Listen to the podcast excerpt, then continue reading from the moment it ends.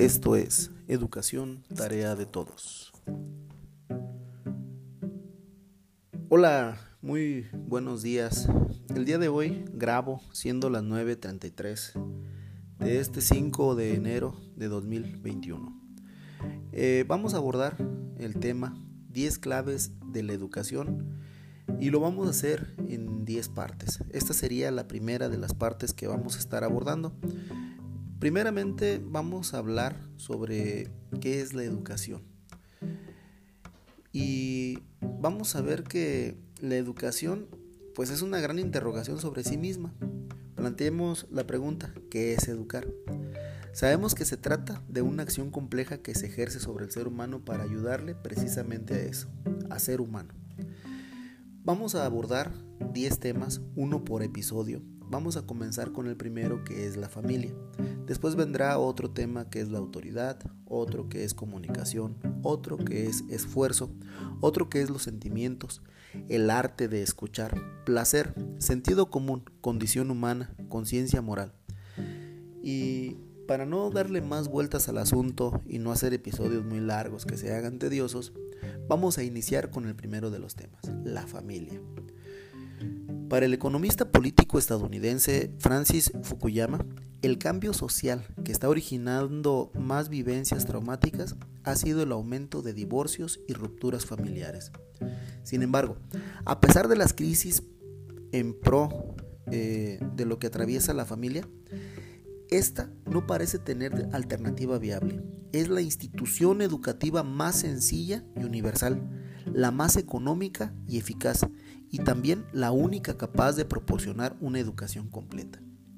Dicen los que saben que quienes hablan contra la familia no saben lo que dicen, no saben lo que hacen, porque no saben lo que deshacen. Y es que, antes que ciudadano, el hombre es un miembro de una familia, de la primera y más importante de las formas de convivencia, de la tradición más antigua de nuestra especie. Nos debe quedar claro la importancia de la familia, porque en ella figuran la comunidad de vida, los lazos de sangre, una unión basada en el amor y tres fines de máxima importancia. Proporcionar a sus, a sus miembros bienes necesarios para su vida, criar y educar a los hijos y ser la célula de la sociedad. Podemos mencionar que sin familia la especie humana no es viable, ni siquiera biológicamente. Un niño, una anciana, un, un hombre enfermo, no se valen por sí mismos y necesitan un hogar donde poder vivir, amar y ser amados, alimentados y cuidados. El hombre es un ser familiar precisamente porque nace, crece y muere necesitando. El hecho de ser hombre o mujer hace a los padres naturalmente complementarios y por ende se venía manejando como una costumbre que la familia fuera de hombre y mujer. Sin embargo, con el paso del tiempo hemos evolucionado a tal grado que el día de hoy ya es normal ver familias de hombre-mujer, mujer-mujer, hombre-hombre, nietos, abuelos, hijos, papá o hijos, mamá. En cualquiera de los casos se debe aceptar la obligación de un compromiso protector, entre otras cosas porque los dependientes necesitan su tiempo, su dinero, su ejemplo, sus conocimientos y sus energías. Aunque hoy se cuestione, sería muy equivocado ver a la familia como célula de la sociedad tan solo en el sentido biológico, pues también lo es en el aspecto social, político, cultural y moral. Estas virtudes tan importantes como son la justicia, el respeto a los demás, se aprenden principalmente en su seno, y también el ejercicio humano de la autoridad y su acatamiento. La familia es, por tanto, insustituible desde el punto de vista de la pedagogía social. La convivencia familiar es una enseñanza incomparable, superior a la de cualquier razonamiento abstracto sobre la tolerancia y la paz social. Como todo ser humano, la familia es una organización con defectos reales. Uno de ellos es el divorcio. Vamos a abordarlo de manera muy general. Eh, aunque durante época, perdón, aunque durante décadas se ha recomendado como una panacea para los matrimonios malavenidos, se ha comprobado que el remedio es peor que la enfermedad en muchos de los casos. En algunos sí es recomendable cuando caemos a los extremos de golpes o maltratos físicos, verbales, emocionales. Eh, sí, sí es recomendable el divorcio. Sin embargo, siempre hay que apostarle a la, a la recomposición, reestructuración y al poner cada una de las partes eh, cuestiones positivas para poder dar solución a este, a este sentido. ¿no? La estabilidad del matrimonio es una pretensión de estricto sentido común.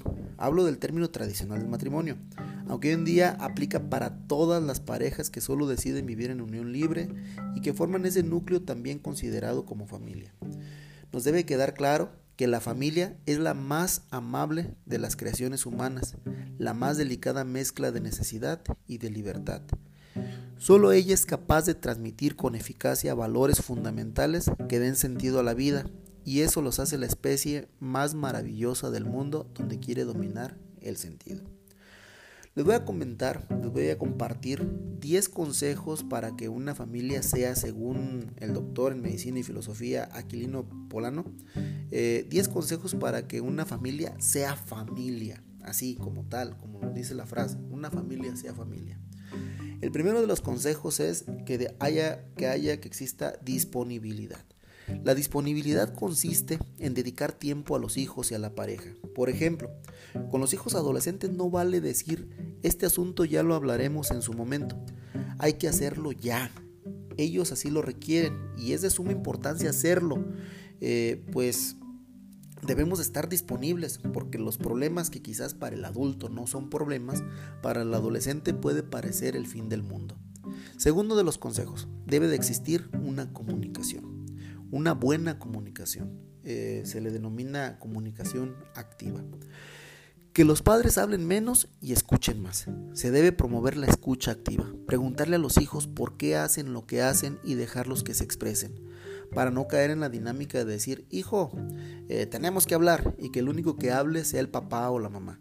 Debemos invitar a los hijos a no o, a mostrar también ellos colaboración, que sientan la confianza de poder expresarse para buscar las soluciones a los problemas que se están planteando. Cuando el papá o la mamá son los que más hablan, se genera cierta apatía para la búsqueda de dichas soluciones. Tercer consejo, debe de existir coherencia. Uno es coherente cuando lo que dice responde a lo que se hace y cuando lo que dice y hace corresponde a lo que se piensa. No tiene sentido ordenar a los niños, ayuden a recoger la casa, pero uno estando sentado desde el sofá. Primero hay que poner el ejemplo. Les pedimos a los niños que lean, pero ellos ya nos vieron leer. Les pedimos que estudien, pero ellos nos ven estudiar, nos ven prepararnos más en el ámbito en el cual nos desarrollamos. Ahí es donde entra la coherencia. Eh, la siguiente, el siguiente consejo, el número 4, es la iniciativa y el buen humor.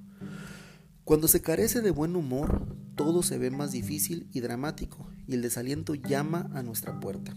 Por lo contrario, si la pareja va bien, los hijos reciben su educación sentimental observando simplemente cómo se tratan su papá y su mamá, viendo que se admiran, se halagan, se miman, son cómplices y de manera inconsciente piensan, cuando sea grande, trataré a mi pareja como se tratan mis padres, y eso los llena de alegría y les llena de orgullo la vida.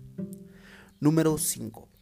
El quinto consejo es aceptar las limitaciones. No solo se trata de conocer nuestras limitaciones, debemos aceptarlas sin dramatizarlas y trabajar en hacerlas menos. Mm, tener defectos no es un desastre. ¿eh? Se debe evitar la crítica a los hijos delante de los hermanos y las comparaciones humillantes, pues en realidad lo que hacen es sufrir inútilmente y la verdad no estimulan en nada. El consejo número 6 es reconocer lo que valen los demás. No tiene sentido llamar campeón a nuestros hijos cuando no han ganado nada o se acaban de perder un partido de fútbol. Pero sin embargo puede ser que dibujen, que declamen, que bailen, que canten, que desarrollen otras actividades muy bien. Y esas actividades que ellos desarrollan muy bien son las que hay que elogiar. Un hijo ha de aprender a encajar la frustración y la derrota acompañado por sus padres. Y ha de saber que todos somos buenos en unas cosas y torpes en otras y que eso no tiene nada de malo. creciendo como una persona valiosa y al mismo tiempo que sea realista. El séptimo consejo es educar la libertad. Nos hacemos con la libertad aunque también podemos deshacernos. Uno se hace bueno a medida que va haciendo cosas buenas. ¿Usted quiere ser más simpático? Pues empieza a sonreír. La simpatía no se consigue haciendo una maestría, sino ejercitándola, con estimaciones que no sean a la baja. Es importante que los hijos entiendan que tienen su propia vida en sus manos y que hacer cosas buenas las y que hacer cosas buenas los hacen buenos, los perfecciona. Esta idea ayuda a tener autonomía y autoestima y a fortalecer su libertad analizando sus actos y haciéndose responsable de los mismos. Es decir, somos libres de hacer lo que nos plazca siempre y cuando no dañe a los semejantes, pero no somos libres de las consecuencias de nuestras acciones. El, número 8, el consejo número 8 es diseñar, diseñar un proyecto personal. Este punto es muy importante, pues no, no irás muy lejos si no sabes a dónde quieres ir. La libertad se hace dentro de un proyecto de vida. La vida no es un simple movimiento, sino acciones orientadas a un fin. Y ese fin es un norte, una referencia constante, la meta que da sentido, a todo lo que hacemos. La falta de un proyecto lleva al abandono, a depender de las circunstancias y por consecuencia a una frustración. El consejo número 10. Metas altas y realistas. El proyecto de vida que nosotros desarrollemos debe de ser ambicioso para que nos obligue a superarnos y estar en forma, pero nuestras aspiraciones deben ser realizables, a la altura de nuestras capacidades y de nuestros recursos, porque si no caemos a esa palabrita odiosa que mencioné en el punto anterior, que es la frustración. Y por último, el décimo consejo es eh, la elección de buenos amigos. El individuo es el cáncer del siglo XXI. Padres e hijos, jóvenes y adultos, estamos atados a máquinas gratificantes. Nos estamos acostumbrando a trabajar y a divertirnos en solitario con los dispositivos electrónicos que están ahorita de moda. Ese aislamiento va eliminando las relaciones humanas directas porque no deja tiempo para ellas. Además, las amistades son un compromiso y al individualista no le gustan los compromisos. Pero la amistad es la más hermosa y necesaria de las relaciones humanas. Y por eso necesitamos más que nunca buenos amigos y ser buenos amigos, pues necesitamos compartir conversaciones sinceras y cercanas, ilusiones y proyectos. Amigos que nos conozcan de verdad, que nos acepten como somos y nos apoyen, que nos enriquezcan y nos ayuden a crecer.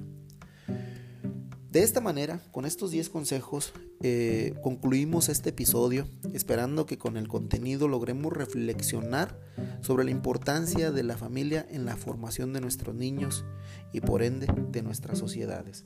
Fortalezcamos ese núcleo, fortalezcamos ese, ese espacio, ese núcleo que nos permite desarrollar reglas, que nos permite desarrollar límites para tener sociedades un poco más justas.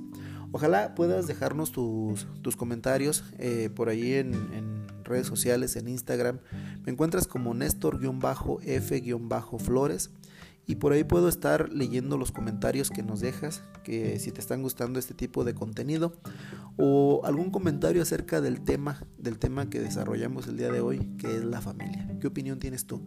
Si es importante, no es importante, cuáles son los puntos claves que consideras que son buenos para fortalecer ese núcleo llamado familia. Que tengas un excelente día.